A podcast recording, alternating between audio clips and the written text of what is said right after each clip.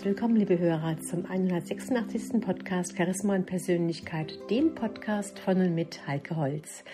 Heute habe ich mir einen ganz, ganz spannenden Interviewgast eingeladen, und zwar Sven Lorenz. Sven Lorenz ist Experte in Sachen Finanzen, in Sachen Geld, ein bekannter Speaker und Trainer, Coach, Berater.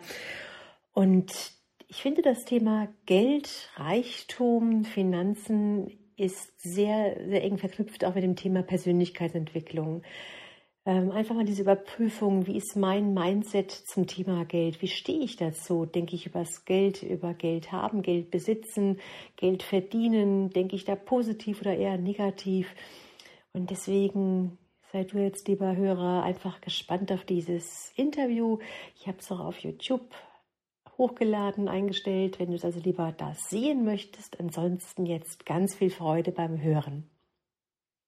Hallo, ich bin Heike Holz. Ich bin ganzheitliche Persönlichkeitstrainerin und Expertin für körperlich-seelische Gesundheit. Heute geht es um das Thema Geld, Geld und Finanzen. Ein ganz, ganz wichtiges Thema zum Bereich der Persönlichkeitsentwicklung wenn man eine starke Persönlichkeit sein will, sollte man auch hier einen großen Augenmerk drauf legen. Und da habe ich mir einen ganz, ganz interessanten, spannenden Interviewgast eingeladen. Er ist Finanzexperte, er kommt aus, ursprünglich aus dem Bankenbereich und ist ein bekannter Speaker und berät äh, sehr, sehr viele Menschen im Bereich Geld, im Bereich Finanzen. Und zwar ist das Sven Lorenz. Hallo Sven, schön, dass du da bist. Hallo Heike, vielen Dank für die Einladung. Ich freue mich sehr, hier heute bei dir sein zu können. Ja, Sven, am besten stellst du dich mal selbst vor und sagst, wer du bist, woher du kommst und was dein Background ist. Ha, das ist immer toll, so die, die, die Selbstvorstellung. Ähm, da muss man mal gucken, dass man es nicht übertreibt. Ja? Okay, also ich versuche es kurz zu halten. Meinen Namen hast du schon angesprochen. Ich bin seit drei Jahren mit meinem eigenen Unternehmen, mit einer Beratungsgesellschaft für Vermögensverwaltung am Markt. Vorher war ich viele, viele Jahre, du hast es angesprochen, in einem großen deutschen Bankkonzern tätig, in ganz verschiedenen Funktionen. Habe mal angefangen nach meiner Ausbildung direkt mit den ganz großen Unternehmen zu arbeiten, habe da quasi Investmentstrategien für große Pensionsfonds gebaut, habe ähm, eine ganze Menge andere verrückte Sachen gemacht, ähm, Devisenkursmanagement für Großkonzerne im Ex- und Importgeschäft etc. Habe dann irgendwann gesagt, ich mache Vertrieb, Privatkunden und Geschäftskundensegment. Das hatte dann auch nochmal so seinen Reiz, habe dann ein Vertriebsteam aufgebaut, war die letzten acht Jahre in der Bank dann Chef und habe dann allerdings festgestellt, dass so der Blick hinter den Vorhang mit ein paar von meinen moralischen Werten nicht ganz so konform geht und habe dann gesagt, okay, dann steige ich jetzt aus wusste allerdings damals noch nicht, was danach kommen wird. Ich wollte nur weg da und das war dann so eine tatsächlich so eine ja sehr interessante Entscheidung in meinem Leben. Können wir dann später drüber sprechen, falls das interessant ist. Mhm. Ja, ansonsten dann, wie gesagt, vor drei Jahren die eigene Firma gegründet. Wir betreuen und beraten Menschen, die finanziell überdurchschnittlich erfolgreich sind. Das heißt also, die eine Menge zu tun haben, sich nicht um ihr eigenes Geld kümmern wollen, die das gern vertrauensvoll in andere Hände geben möchten da kümmern wir uns um die Performance des entsprechenden Vermögens. Ja, und seit ich meinen eigenen Podcast habe, der ist jetzt, der wird jetzt im September auch schon wieder zwei Jahre alt, ähm, gibt es eine Menge Menschen, die irgendwie die Fragen stellen, wie komme ich denn dahin, wo deine Kunden sind? Wie werde ich vermögend? Wie baue ich mir finanzielle und wirtschaftliche Unabhängigkeit auf? Und daraus ist im Prinzip vor anderthalb Jahren ein weiteres Projekt entstanden, nämlich eine Business Design Company, wo wir Menschen quasi dann in die unternehmerische Richtung bringen, weil nur das ist eigentlich das Erfolgsrezept für finanziell, für tatsächlich finanzielle Freiheit. Das ist mal so drumherum. Ich lebe in Dresden. Ja, ich habe letztens in einem Interview bei Tobias Beck erfahren, endlich mal jemand aus dem Osten, der über Erfolg spricht, fand ich auch sehr witzig. Ja. Nach, drei, nach 30 Jahren muss man immer noch in Ost- und Westdimensionen denken. Ja, also ich wohne in Dresden, habe da im Prinzip im Süden der Stadt ein kleines Häuschen mit meiner Familie. Ja, wir fühlen uns hier wunderbar und wohl. Ist auch meine Heimatstadt. Ja, viel mehr gibt's da, glaube ich, jetzt im ersten Aufschlag nicht zu sagen. Mhm. Ja, dein Podcast, den kenne ich auch. Der ist auch sehr zu empfehlen, auch ganz, ganz spannend, weil du immer wieder auch sehr interessante Tipps zwischendurch gibst. Ähm, jetzt hast du gerade gesagt gehabt, dass du äh, ja Kunden auch berätst, die sich äh, nicht um ihr eigenes Geld kümmern wollen, die keine Zeit vielleicht auch dazu haben, die auch vermögend sind. Äh, ist es denn inwiefern es denn auch für den, ich sag mal, für den äh, für denjenigen, der nicht so vermögend ist, wichtig, sich auch mit dem Thema Geld zu beschäftigen? Das ist von jeher wichtig. Das einzige Problem, was wir in Deutschland haben, ist ja, das ist weltweit ähnlich. Ne? Also wir sind da in Deutschland nicht alleine. Das ist ein großgesellschaftliches Problem. Wir haben halt keine Bildung in dem Bereich. Also es gibt zumindest keine gesellschaftlich gewollte Bildung in diesem Segment. Das heißt also, Menschen können nur im Umfeld dessen, was sie aus ihrem sozialen Umfeld heraus lernen, ähm, können sie sich mit finanziellen Ideen, Gedanken weiterentwickeln. Und du weißt, wie, wie groß die soziale Schere ist. Das heißt also, wer nie gelernt hat, in großen Zahlen zu denken, in großen Beträgen zu denken, wer irgendwie nur gelernt hat, 5 Euro, 10 Euro, 50 Euro bleiben im Monat als Überschuss auf dem Konto stehen. Und jetzt muss man mal gucken, ob man damit was machen will der, der denkt auch nicht in Vermögen. Der denkt irgendwie so wie, was kann ich jetzt zur Seite legen, damit ich mir irgendwie die nächste kleinere Anschaffung erlauben kann. Ob das eine Waschmaschine ist oder ein Kühlschrank oder vielleicht einfach mal ein Urlaub. Das heißt also, das Problem ist, dass die meisten Menschen gar kein richtiges Geld-Mindset haben. Mhm. Ja, denen fehlt einfach ein Geld-Mindset. Ja. Das ist gar nicht deren Schuld. Das hat was damit zu tun, wie sich unsere Gesellschaft entwickelt hat, auch nach dem Krieg. Da gab es ja ganz andere Bedürfnisse, da standen ganz andere Dinge im Fokus, da war Wohlstand und Vermögen nicht das primäre Thema, da ging es um Überleben, da ging es um was zu essen, da ging es um ein Dach über dem Kopf und das Wiederaufbauen einer ganzen Nation. Also von daher ähm, ist das so ein bisschen der, der Hintergrund. Du, ja. du holst gerade Luft. Es sind ja auch die Glaubenssätze, die wir oftmals haben. Über Geld spricht man nicht, Geld ist schmutzig oder jemand, der Geld hat, der hat sofort schmutzige Geschäfte im Hintergrund. Oder wie ist da deine Erfahrung da drin in, in diesem, ich sag mal, Mindset bezüglich Geld? Ja, du hast es immer. Ne? Also wir sind ja so erzogen. Das Witzige ist, ich gebe dir mal ein Beispiel, ungefähr vier Millionen Menschen spielen in Deutschland jedes Jahr oder jeden Tag Lotto oder jeden Monat Lotto. Ja, so. Das heißt also, vier Millionen Menschen haben schon mal das Bedürfnis, sich finanziell zu verbessern, haben allerdings für sich die Entscheidung getroffen, ich setze mal lieber auf die Chance von 100 Millionen zu eins, als dass ich mir jetzt ernsthaft Gedanken darüber mache, was kann ich persönlich tun, um mein Vermögen aufzubauen. Das Verrückte ist allerdings, dass ein Teil dieser Menschen und jeder da draußen kann sich jetzt eigene Gedanken darüber machen, wie viel oder wie groß dieser Anteil ist. Das sind die, die die Lotto spielen und trotzdem hinterm Vorhang stehen zu Hause und dem Nachbarn den Porsche neiden, den der gerade in die Einfahrt fährt. Mhm. Ja, einfach weil wir da so eine Kultur haben wie, und das ist ein bisschen auch geprägt aus der Zeit, wo, wo, wo wir mit Gewerkschaften in Deutschland besonders stark verknüpft waren. Also die Zeit nach der Industrialisierung, nach dem Wirtschaftswunder, mhm. wo wir tatsächlich dieses Bedürfnis in der Gesellschaft erzeugt haben, alle sollen gleich viel haben. Mhm. Ja? Aber niemand hat danach gefragt, ob alle auch gleich viel für das Gleichhaben tun. Ja? Und das ist auch so ein Thema, Glaubenssätze, die in dieser Zeit natürlich besonders geprägt sind. Und natürlich, guck dir mal an, wie wir über Geld reden. Mach dir mal ein Beispiel. Es gibt viele Menschen, die sagen, ich gucke am Ende des Monats, was übrig bleibt und ähm, guck dann, ob ich das irgendwie investiere, ob ich das anlege. Mhm. Ganz, ganz ehrlich, mach dir dazu mal ein Pendant. Wenn du ein gutes Essen hast im Restaurant und du isst nicht alles auf und da liegt noch ein Wasser auf dem Teller, dann ist das etwas, was übrig bleibt. Ja, ja. ja? So. Und was machst du damit oder was macht der Kellner damit? Der legt es ja nicht einem anderen Gast auf den Teller und sagt, hier hast du was, das kannst du weiterverwerten, sondern das landet im Müll. Das heißt also, wenn wir über etwas im normalen umgangssprachlichen Bereich, äh, wenn wir das als etwas übrigbleibendes bezeichnen, dann ist das meistens abgewertet als irgendein Rest. Mhm. So, und wenn wir aber von Geld sprechen als etwas, was auf dem Konto übrig bleibt, dann haben wir unterbewusst genau dieselbe Assoziation und wir behandeln das Geld dann nicht gut. Ja? ja. Ähnlich ist, ist das, wenn du zum Beispiel Begriffe nutzt wie ähm, Kohle oder Asche. Ja? Also mhm. im Umgangssprachlichen werden diese beiden Begriffe als Alternative für Geld auch häufig verwendet. Mhm. Ja, Kohle ist ein Verbrennungsprodukt, das nutzt du, um Energie zu erzeugen, aber danach wird es Asche. Also mhm. beides ist danach irgendwie weg mhm. oder in einem anderen Zustand, den du nicht mehr besonders verwerten kannst. Mag man jetzt ein bisschen weit hergeholt finden, aber es ist etwas, was in unserem Hinterkopf als Anlage vorhanden ist.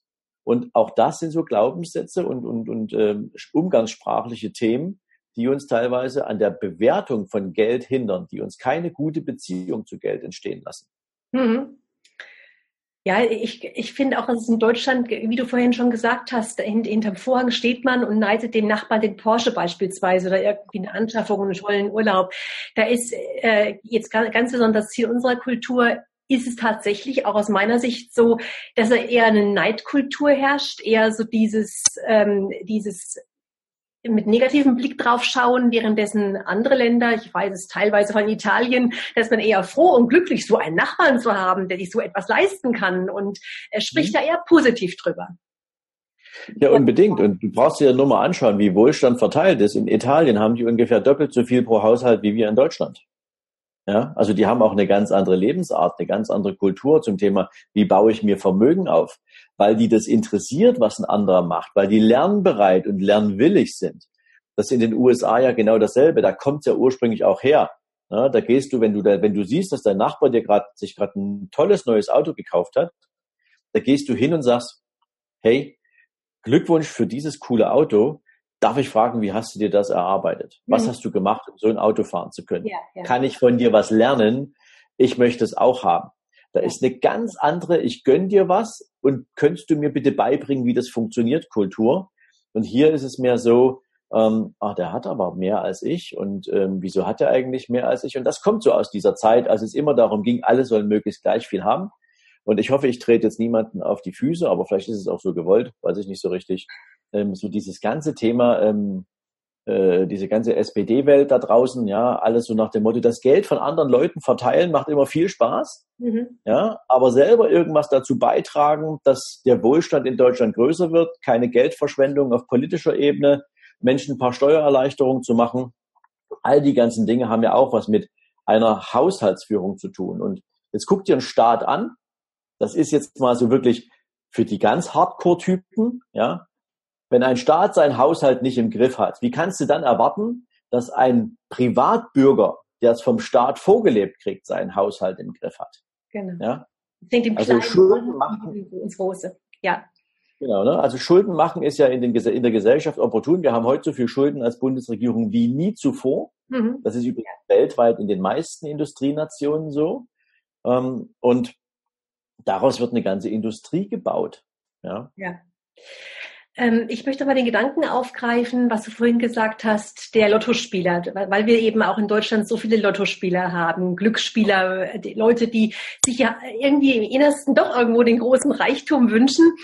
Ähm, allerdings eben nach außen hin sogar auch schlecht über, über Geld reden oder irgendwie ein merkwürdiges Gefühl nach außen hin tragen. Mhm. Ähm, ich habe mal gehört, dass, oder ich habe es auch schon im, im, oh, im Umfeld erfahren, dass dann Lottospieler, die tatsächlich dann Geld, ein großes Vermögen, ein sehr großes Vermögen gewinnen, dass letztendlich das in vielen, vielen Fällen sehr schnell innerhalb von ein, zwei, drei Jahren komplett weg ist, dass derjenige tatsächlich wieder ohne was dasteht.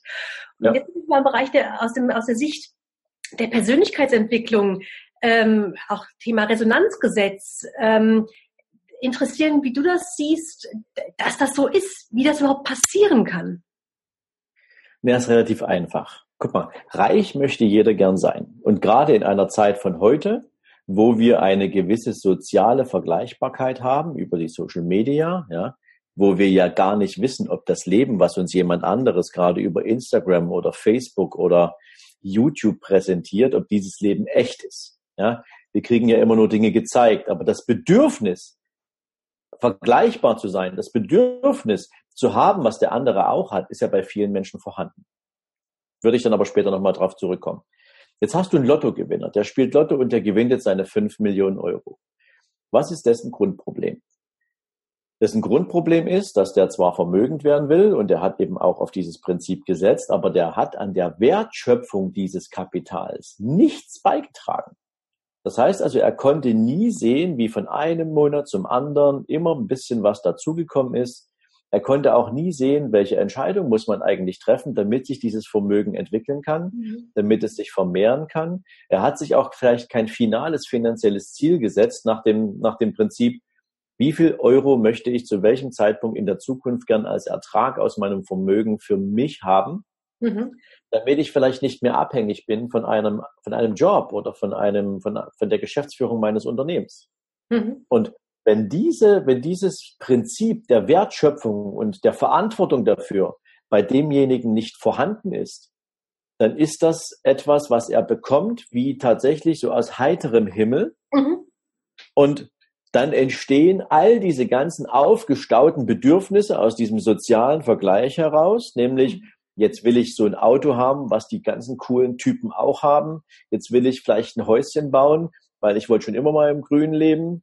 Jetzt kommen irgendwie die tolle Urlaubsreise, die Megakreuzfahrt, am besten gar nicht mehr arbeiten gehen, Job kündigen. Also all das diese ganzen Fehler, die ein vermögender Mensch niemals machen würde, hm. weil er sich das bewusst ist, was das für ein Prozess ist, den machen dann diejenigen, die schnell zu Geld kommen. Und dann haben die natürlich eine extrem hohe, ich sag's mal, Verschwendungssucht auf der Konsumseite. Mhm. Und jetzt kommt noch eins dazu. Das ist auch so ein Thema. Wenn jemand langsam vermögend wird, wenn der sich Vermögen aufbaut, dann posaunt der das nirgendwo rum. Da wird nicht irgendwie großartig erzählt. Übrigens, über die letzten 15 Jahre habe ich mir hier drei Millionen aufgebaut. Das macht kein Mensch. Aber mhm. der, der gerade im Lotto gewinnt, der erzählt natürlich allen möglichen Leuten, dass er gerade im Lotto gewonnen hat. Mhm. Ja, am besten noch der Sparkassentante um die Ecke, die dann wieder mit dem Nachbarn redet und keine Ahnung. Ich habe das alles erlebt. Ich habe eine Menge, also eine Menge ist übertrieben. Ich habe fünf oder sechs Lotto-Millionäre in meiner Bankzeit regelmäßig betreut und auch die konnte ich nicht vor Schaden bewahren die sind dann im Zweifel, im Zweifel losgelaufen und haben diesen Lottogewinn informell mit anderen Menschen geteilt und dann sind verrückte Sachen passiert. Einer von denen musste sogar aus dem Ort, in dem er lebte, wegziehen, weil Horden von Menschen mit Bettelbriefen und allen möglichen Wünschen, der soll doch was davon abgeben, bei ihm vom Haus standen, hm. ähm, weil er in deren Augen das Vermögen ja auch nur durch einen Zufall bekommen hat. Ja, mhm. also auch sowas. Die Menschen sind ja gar nicht vorbereitet auf den Ansturm ja. all derer, die dann an diesem Erfolg partizipieren wollen. Mhm. Und das passiert, der Vermögen mhm. aufbaut über eigene Arbeit, über ein eigenes Unternehmen, dem mhm. passiert das nicht. Mhm. Ja, weil der kommt gar nicht auf die Idee, da rumzurennen. Ja, interessant ist ja auch, dass, ähm, dass oftmals ähm, Erbmasse, also wenn etwas vererbt wird, ein Unternehmen vererbt wird, ein Betrieb vererbt wird oder einfach Geld oder, oder Häuser vererbt werden, dass auch da, wenn es nicht selbst erarbeitet worden ist, dass auch da einige Menschen, nicht alle, es sind ist ja niemals, äh, äh, dass alle sind, dass einige Menschen auch da sehr schnell alles verspielen, einen Betrieb in den Konkurs fahren, aus wohl ähnlichen Gründen, vermute ich mal, weil eben auch selbst niemals dieser Wert dieses Vermögens oder der, der Wert des Geldes richtig geschätzt worden ist. Das ist absolut richtig. Ja, habe ich in meiner frühen Jugend auch erlebt. Trauriges Beispiel. Zwei Geschwister haben ihre Eltern bei einem Autounfall verloren. Die beiden Eltern hatten beide ein großes Immobilienvermögen. Die Jungs hatten quasi, äh, waren gerade am Beginn ihrer Ausbildung, hatten ehrlich gesagt noch keine eigenen wirtschaftlichen Erfolge. Mhm. Ja, jetzt saßen die allerdings auf einem irgendwie, keine Ahnung, drei oder vier Millionen Vermögen haben die beiden, also die zwei oder drei Häuser waren das, haben die Häuser verkauft und haben das Geld innerhalb von fünf Jahren beide durchgebracht. Hm. Also eigentlich hätten die für den Rest ihres Lebens sehr entspannt leben können und hätten sich trotzdem eine Aufgabe suchen können, in denen sie Spaß gehabt hätten, in denen sie sich auch hätten verwirklichen können. Aber das war auch eine mangelnde persönliche Reife. Mhm. Das muss ich auch mal dazu sagen. Mhm. Je älter du wirst, umso reifer wirst du ja auch. Und bestimmte Wünsche spielen dann mit, mit 40 nicht mehr so die Rolle wie mit 20. Mhm. Ja? Also auch so das Thema Selbstdarstellung oder im Außen irgendwie Statussymbole durch die Gegend tragen, das ist dir mit 40 eh völlig egal. Also wenn du mitten im Leben stehst und wenn du zumindest durchschnittlich intelligent bist als Mitteleuropäer. Ja? Mhm. Und ähm, das ist etwas, wo ich sage, wenn du diesen Reifeprozess durchlebt hast, mhm. dann hast du eine andere Beziehung dazu. Hast du ihn nicht durchlebt, dann wirst du auch jeden Fehler machen, den du nur machen kannst. Richtig, ja, ja. Ähm, wie ist es denn aus deiner Sicht? Es gibt ja so Menschen, die sagen, ähm, ja, Geld ist ja an sich überhaupt nicht wichtig. Ähm, Geld, das, das, das zählt überhaupt nicht. ähm, mir ist einfach nur wichtig, glücklich zu sein. Also mhm. ich kann, ich kann eben auch mit wenig Geld glücklich sein und dieses Ganze dem Geld hinterherjagen und viel, viel arbeiten, Karriere machen und ähm, nur schauen, dass man eben das Geld anhäuft. Die, diese Menschen, diese nennen ja auch sehr eher negative Formen der, also der Aussagen, ja. Ähm, das ist alles nicht wichtig. Das ist eben, das, das tut einem selbst nicht gut, tut der Gesellschaft nicht gut und deswegen lieber klein und beschaulich leben. Wie siehst du das? Um ehrlich zu sein, ist das ja so eine typische Schwarz-Weiß-Malerei. Ja, das ist ja was, was wir immer haben. Es gibt die Gegensätze, es gibt den Plus- und den Minuspol, ja, und es gibt arm und reich, es gibt richtig und falsch, ja, wir ticken ja in diesen Entweder-Oder-Szenarien, mhm. aber praktisch bei Geld hat ja jeder seine individuelle Vorstellung. Ich habe letztens eine wunderbare Frau getroffen, die sich im absoluten Minimalismus übt und sagt, ich wohne jetzt mal mit meiner Partnerin ein Jahr lang im Wohnwagen. Wir verkaufen das Haus, wir verkaufen alles, was wir da haben. Die wichtigsten Sachen, die vielleicht auch eine emotionale Bindung erzeugen, die lagern wir ein, alles andere wird verkauft und wir leben jetzt ein Jahr im Wohnwagen. Mhm. So, und da fahren die durch Deutschland. Und die ist Coach. Die sagt, hey, ich, ich will, ich brauche nichts anderes und ich will das probieren. Die schreibt jetzt auch ein Buch darüber, wird total spannend. Das gibt es. Dann gibt es aber auch die Menschen, die sagen, für mich ist Geld jetzt nicht ein Ausdruck von, von, von, von besonderer Bedeutung im Leben, sondern für mich ist Geld ein Mittel, um mir meine Freiheit zu erlauben. Genau. Ja, und auch ich gehöre dazu. Für mich ist Geld ein Ausdruck von Freiheit. Weißt du, wann Geld für jemanden wirklich wichtig ist? Wenn er keins hat. Genau. Ja, so. Und wenn du viel Geld hast, dann ist es ja dir überlassen, was du mit dem Geld anstellst. Also, wenn ich Menschen durchs Leben begleite oder in die unternehmerische Entwicklung begleite, dann ist es meistens damit verbunden, dass sich diejenigen ein finanzielles Ziel setzen. Und ein finanzielles Ziel in der Gestalt, dass es ihnen finanzielle Freiheit ermöglicht. Mhm. Ja, und finanzielle Freiheit heißt eben in dem Kontext, dass sie sich ein Vermögen aufbauen wollen durch unternehmerische Arbeit, mhm. was sie in die Lage versetzt, dass sie die Erträge zur Finanzierung ihres Lebensunterhalts verwenden wollen. Mhm. Ich gebe dir dazu mal eine Zahl, damit das ein bisschen transparent ist. Wenn, wenn du 5000 Euro monatlich als Ertrag aus deinem Vermögen haben willst und das bis zum Ende deines Lebens, ohne dass du das Kapital dabei anfasst, nur Erträge. Und wenn du das gerne auch an deine folgenden Generationen vererben möchtest, damit es deinen Kindern auch mal gut geht und die auch diese Erträge bekommen, brauchst du dafür über den Daumen bei 5% Rendite ungefähr 1,6 Millionen Euro. Mhm. So, und, und jetzt fallen die meisten Leute schon um, weil es ist ein siebenstelliger Betrag und mein Gott, äh, wie soll ich auf eine Million kommen? Ja, gebe ich dir mal alternativ einen Vergleich. Ja, vor allem diese hohen Zinsen, da, da, kommt ja auch schon der Gedanke, jetzt in der aktuellen Zinsphase, ja, wo bekommt man noch fünf Prozent Zinsen, fünf Prozent Rendite? Genau, fünf Prozent kriegst du zum Beispiel in einem gut sortierten Aktienportfolio. Ja, mhm. so, also als Ertrag, ne, als Beteiligung am Gewinn von Unternehmen. Ne, mhm. Das ist nochmal muss man verstehen, wie das funktioniert, mhm. aber dann ist das ein sehr einfaches Geschäft. Aber ich will nochmal zurück zum Thema so ein Betrag von 1,6 Millionen, ne, der ist für viele Leute mal total schwierig. Ja. Das Spannende ist, in den letzten zehn Jahren, also von zwei, also nicht, nicht letzten zehn Jahren, also ich, ich habe mal den Vergleich angestellt, 2008 zu 2018 hat sich die Anzahl der Millionäre in Deutschland verdoppelt. Mhm. Wir, hatten, wir hatten ungefähr 680.000 Millionäre in Deutschland im Jahr 2008. Wir haben jetzt 1,365 Millionen Millionäre. Mhm. Das muss man sich mal auf der Zunge zergehen lassen. Ja, also es ist irgendwie keine Seltenheit. Was sage ich gleich? Das ist ur, also im, im, im Hauptteil ist es natürlich den Möglichkeiten der heutigen Zeit in der Digitalisierung zu, also mal zuzuschreiben.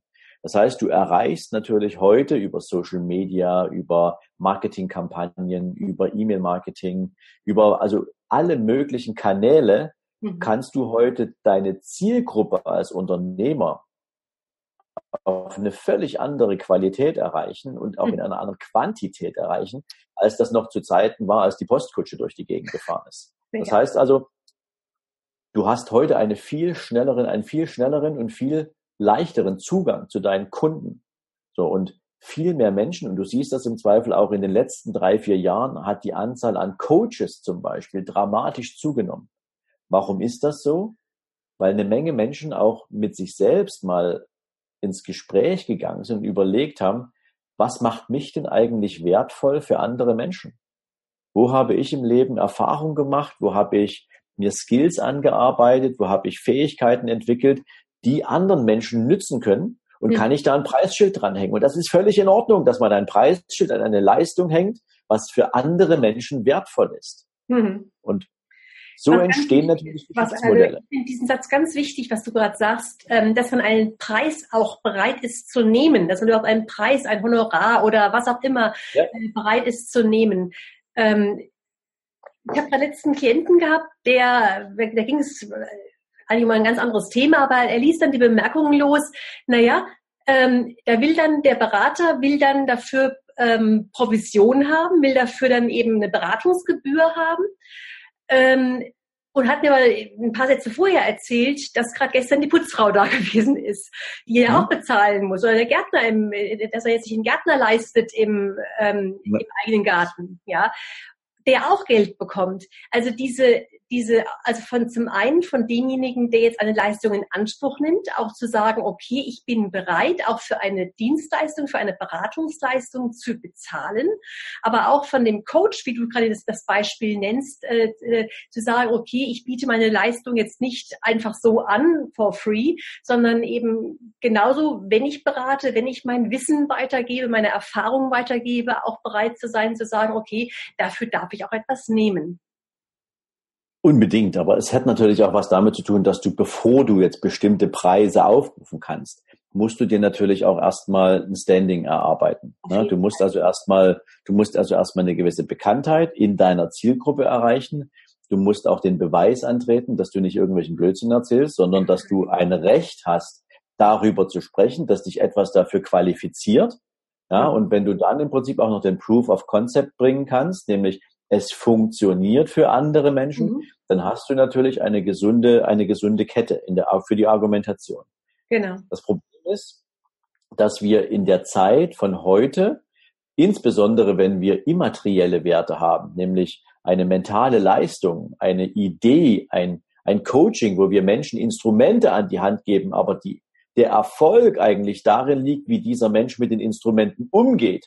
Das kannst du ihm ja nicht abnehmen. Ein genau. Coach hatte immer das Problem, er kann denjenigen in die Lage versetzen, dass mhm. er etwas ändert. Aber wenn der andere nicht genügend Grundmotivation mitbringt, um das Ändern auch umzusetzen, Richtig, dann ja. kannst du der beste Coach der Welt sein. Das ist übrigens ja das Problem, ähm, was, was den meisten Menschen passiert, wenn die auf ein Seminar gehen und eben nicht tatsächlich innerhalb einer sehr kurzen Zeit direkt ins Tun kommen. Genau. Die sind alle schlauer, die haben alle viel mehr gelernt und die können auch viel mehr erzählen aber in deren Leben ändert sich nichts, obwohl sie eigentlich ja den Plan hatten, etwas zu tun.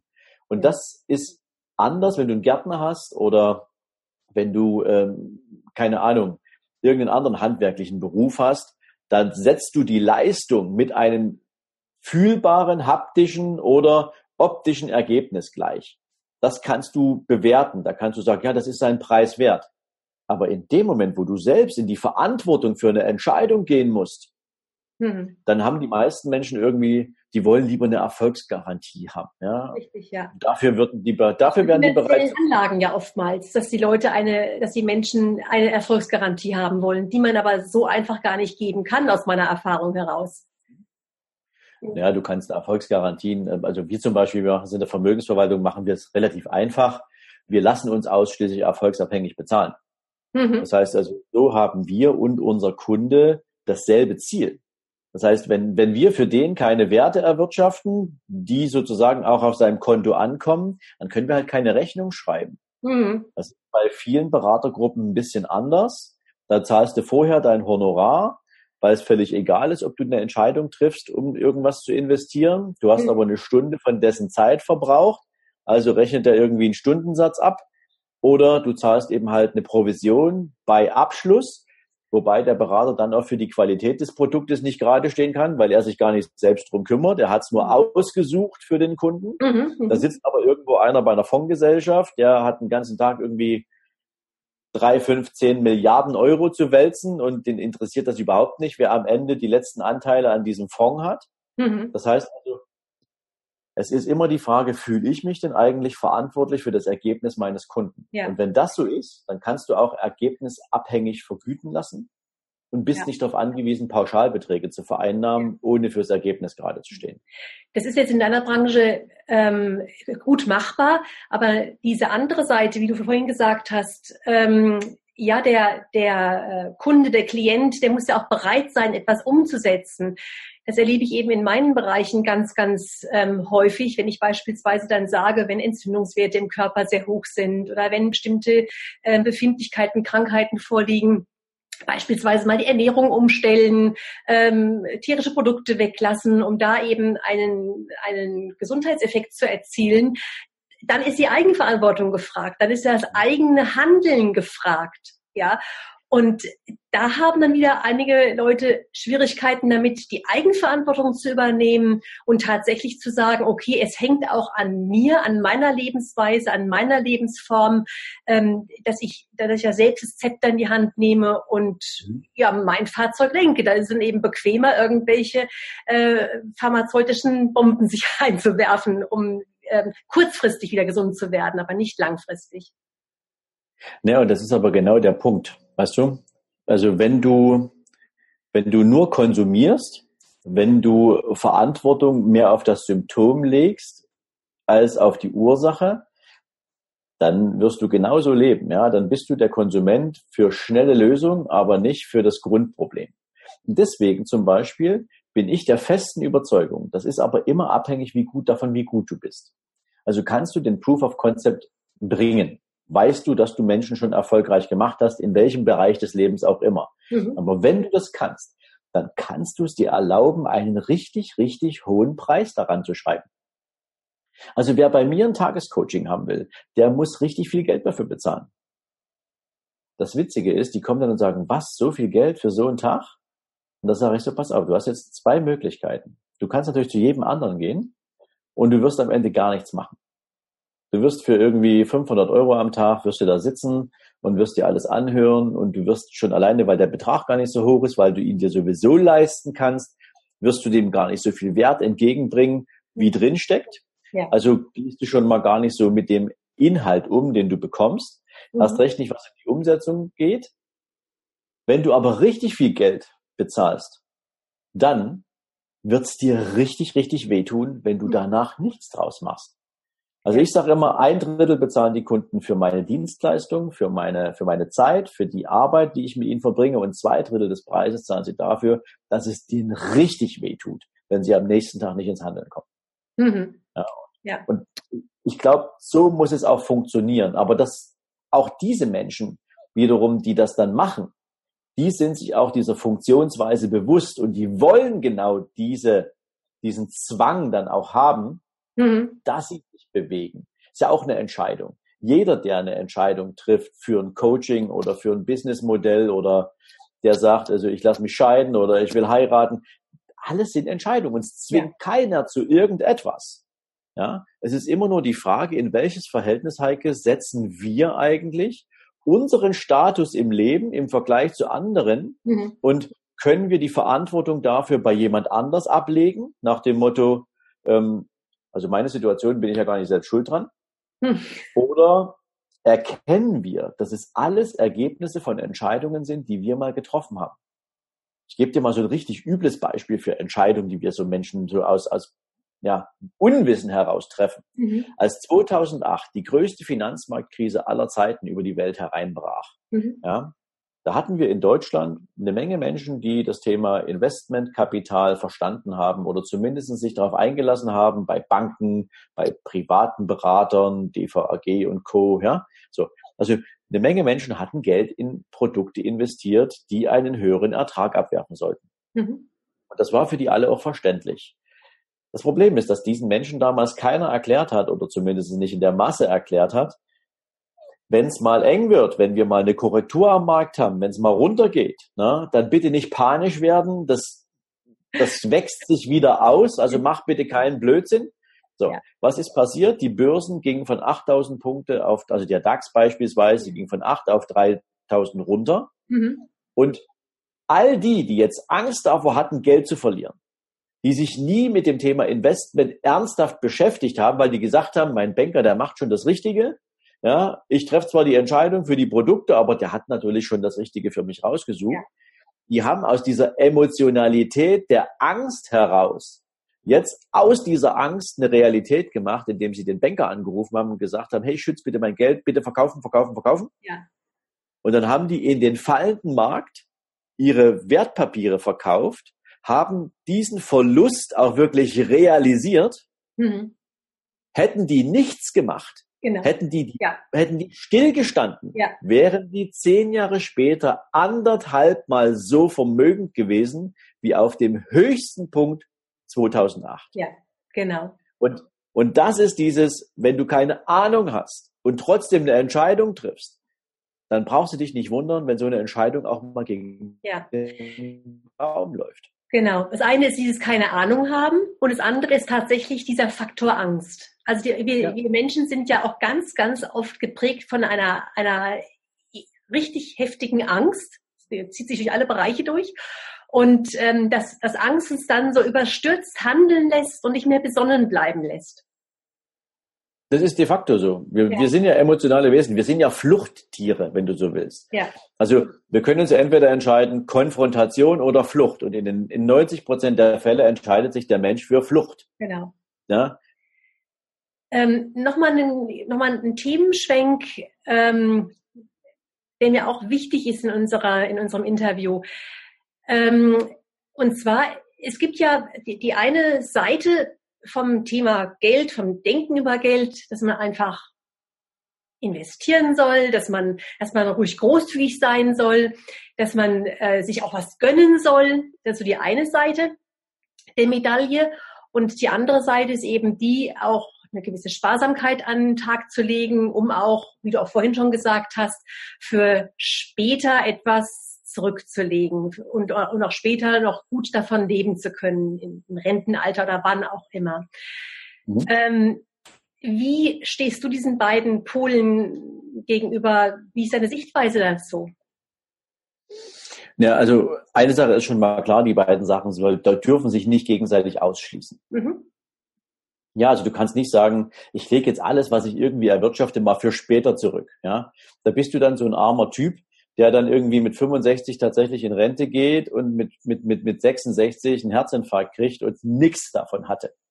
Ja, also solche Beispiele gibt's ja en masse, mhm. dass Menschen ihr Leben aufschieben für irgendwann werde ich mir mal was gönnen genau. und ähm, in der Zwischenzeit irgendwie nur Verzicht geübt haben, das ist ja Blödsinn.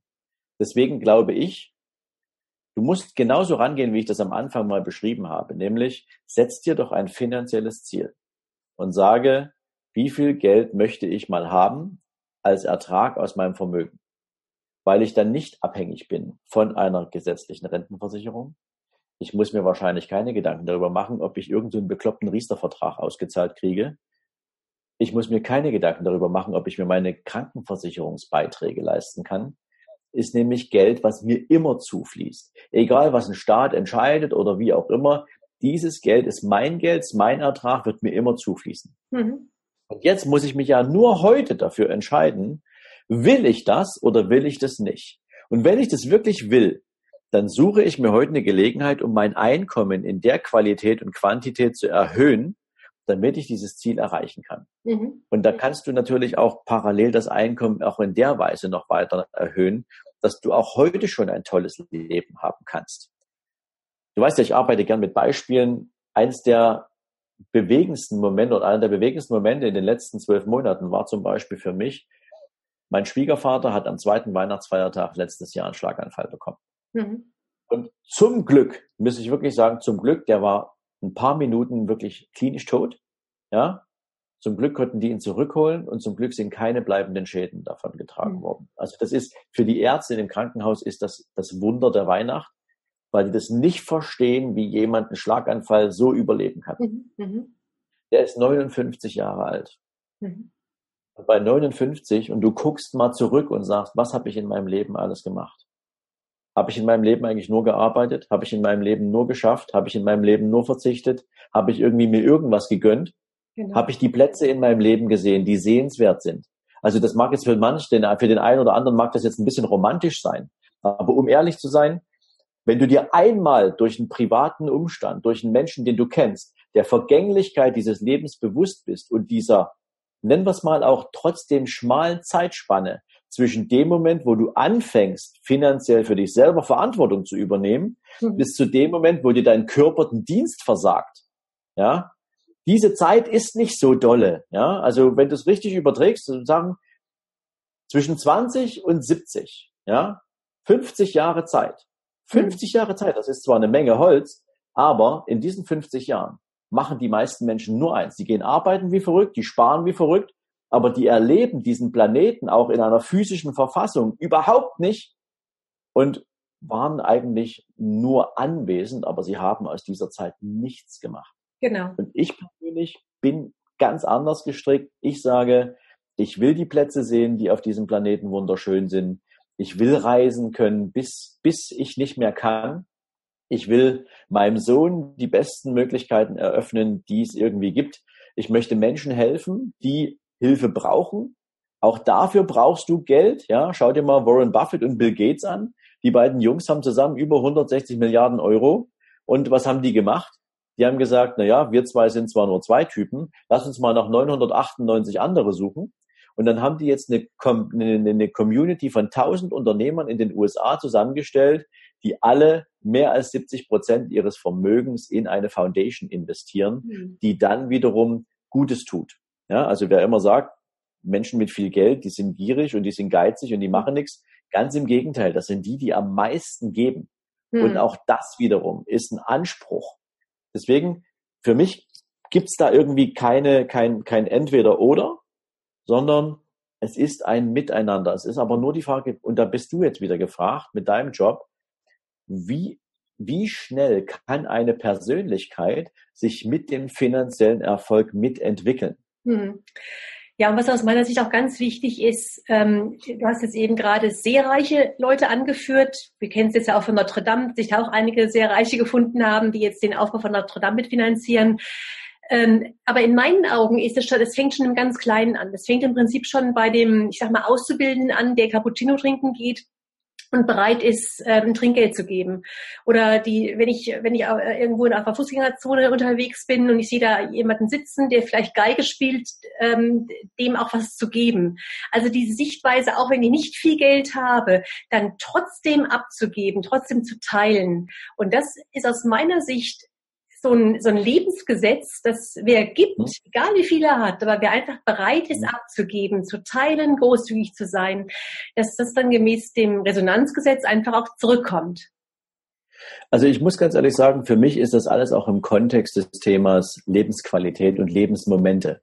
Also du hast gerade dieses Beispiel angesprochen, du hast einen Straßenkünstler, der macht eine tolle Musik und entsteht eine Riesentraube von Menschen, der verschafft dir doch in dem Moment, wo dir diese Musik gefällt, verschafft er dir einen qualitativen Lebensmoment, wo du denkst, hey, der hat mir jetzt gerade ein Lächeln ins Gesicht gezaubert, ich fühle mich gerade echt super, das ist toll. Ja, na klar, schmeißt du dem da ein paar Münzen in den Korb. Das, also, wenn du das nicht machst, dann hast du das Leben nicht verstanden. Ja, auch das Thema Kellner. Natürlich, man, wir wissen doch alle, was ein Kellner verdient. Da sind ja die Trinkgelder sozusagen bei der Gehaltsverhandlung schon mit eingerechnet nach dem Motto, du wirst sowieso Trinkgeld kriegen, deswegen ist dein Grundgehalt nicht so üppig. Ja, natürlich, wenn die Leistung mies ist und wenn der nicht lächeln kann und wenn der nicht um mich bemüht ist, ja, dann mhm. ist das Trinkgeld kleiner. Klar. Das entscheidet natürlich auch jeder so ein bisschen durch die Qualität seiner Arbeit, ob man mhm. das macht. Da bin ich aber völlig bei dir. Auch im Kleinen schon geben ist völlig in Ordnung und das sollte auch so sein. Und ich glaube, das machen auch die meisten. Ja, also da hätte ich jetzt nicht den Zweifel dran, dass das etwas ist, was wir nicht kultivieren konnten. Ich glaube, was wir viel mehr kultivieren müssen, ist, dass wir Menschen lernen, größer zu denken und dass wir uns erlauben, dass Größe auch für uns gelten kann. Das haben die meisten Menschen nicht. Frag mal jemanden, was der größte Betrag auf seinem Girokonto ist, den er jemals gesehen hat. Du wirst wahrscheinlich in den meisten Fällen einen höheren vierstelligen oder einen mittleren fünfstelligen Betrag hören. Ja, mhm. Also so, keine Ahnung, 8000 Euro oder vielleicht mal 25.000 Euro, keine Ahnung, sowas mhm. in der Drehe. Und wenn du jetzt sagst, bei 25.000 Euro, schreib hier mal zwei Nullen hinten dran, wie würde sich denn das anfühlen? Ja, dann sind die Menschen völlig überfordert mit so einer Zahl. Weil die, die, das findet in deren Vorstellung nicht statt. Mhm. Ja, dass man das verdient haben könnte, mal so ein Vermögen zu besitzen. Ja, und vielleicht, das ist vielleicht auch nicht für jeden was. Du, wir hatten es am, äh, am Anfang so ein Stück weit, ähm, muss das jeder? Nein, muss überhaupt nicht jeder. Jeder nach seiner Fasson. Und der eine sagt, ich bin glücklich in meiner Zwei-Zimmer-Wohnung. Der andere sagt, ich hätte gern ein Grundstück mit Haus am See. Jeder, wie er will. Ja. ja aber nicht, um, nicht über den Gartenzaun schielen und sagen, der andere hat etwas, was ich nicht habe, selbst aber nicht bereit zu sein, sich dafür auch auf den Weg zu machen. Genau. Was ganz Wichtiges, was du da sagst, ja. Ja, Sven, wenn jetzt ähm, unsere Zuschauer und im Podcast die Zuhörer, wenn die jetzt gerne näher Näheres dazu wissen wollen, mit dir Kontakt aufnehmen wollen, weil sie einfach neugierig geworden sind und sich auf den Weg machen wollen, wie du gerade so schön gesagt hast. Ähm, wie erreicht man dich am besten? Ganz einfach über meine Homepage sven-lorenz.com. Ganz einfach. Da kannst du mich also auf der Homepage besuchen. Da findest du alles, was es über mich zu wissen gibt, beziehungsweise auch die Dinge, die ich für Menschen bereithalte. Mhm. Es gibt eine Sache auf meiner Homepage, die gibt es für deine Community jetzt hier gratis. Auf der Homepage kostet es Geld. Wer also möchte, ich habe mir mal die Zeit genommen vor einigen Jahren und habe mal zusammengeschrieben, was so die fünf zentralen Themen sind, die Menschen von der Bildung eines finanziellen Mindsets abhalten. Also womit beschäftigen sich Menschen im Allgemeinen viel zu sehr und was hindert sie daran, überhaupt erstmal positive Grundgedanken zum Thema Geld, Vermögensaufbau mhm. zu entwickeln? Mhm. Und dazu habe ich ein E-Book gemacht, das heißt nicht auf den Kopf gefallen, weil alles steht natürlich und fällt in unserem Kopf. Mhm. mhm. Und auf der Homepage kostet das irgendwie 14,95. Mhm. Ich stelle dir hier einen Link zur Verfügung, da kann sich das jeder gratis downloaden und äh, da mal gucken, ob da was für ihn dabei ist, wo er sagt, ja, das kenne ich, das passt zu mir und da sind natürlich auch ein paar Ideen drin, was man machen kann, um das loszuwerden. Schön. Das ist ja prima. Vielen, vielen Dank, ähm, dass du das uns zur Verfügung stellst. Mhm. Wunderbar. Ja, Sven, jetzt sind wir schon fast eine Stunde zugange. Oh. Und ja, die Zeit vergeht wahnsinnig schnell, wenn man sich so interessant und so spannend austauscht. Ich kann mir vorstellen, dass wir uns auch vielleicht nochmal zusammen treffen, um nochmal einen weiteren Austausch zu haben, weil es wirklich ganz, ganz spannend, ganz interessant war. Ähm, ich freue mich auf jeden Fall, dass wir jetzt so intensiv über alles oder über vieles sprechen konnten. Und danke dir für deine Bereitschaft dafür. Aber gerne. Und dann wünsche ich dir, lieber Zuschauer, erstmal viel, ja, viel Kraft zum Verdauen, weil es ist ja immer so eine, so eine Geschichte, diese vielen, vielen Dinge, die wir jetzt hier gehört haben, auch zu verdauen, zu verinnerlichen und dann viel Spaß im Umsetzen. Also einfach Kontakt aufnehmen zu Sven Lorenz und sich ähm, schon mal vielleicht mit diesem ähm, E-Book vertraut machen und dann in die Pötte kommen sozusagen. Also wer mag, ich freue mich über den Kontakt. Tschüss, danke. Bis zum nächsten Mal eine wunderbare Zeit. Eure Heike Holz.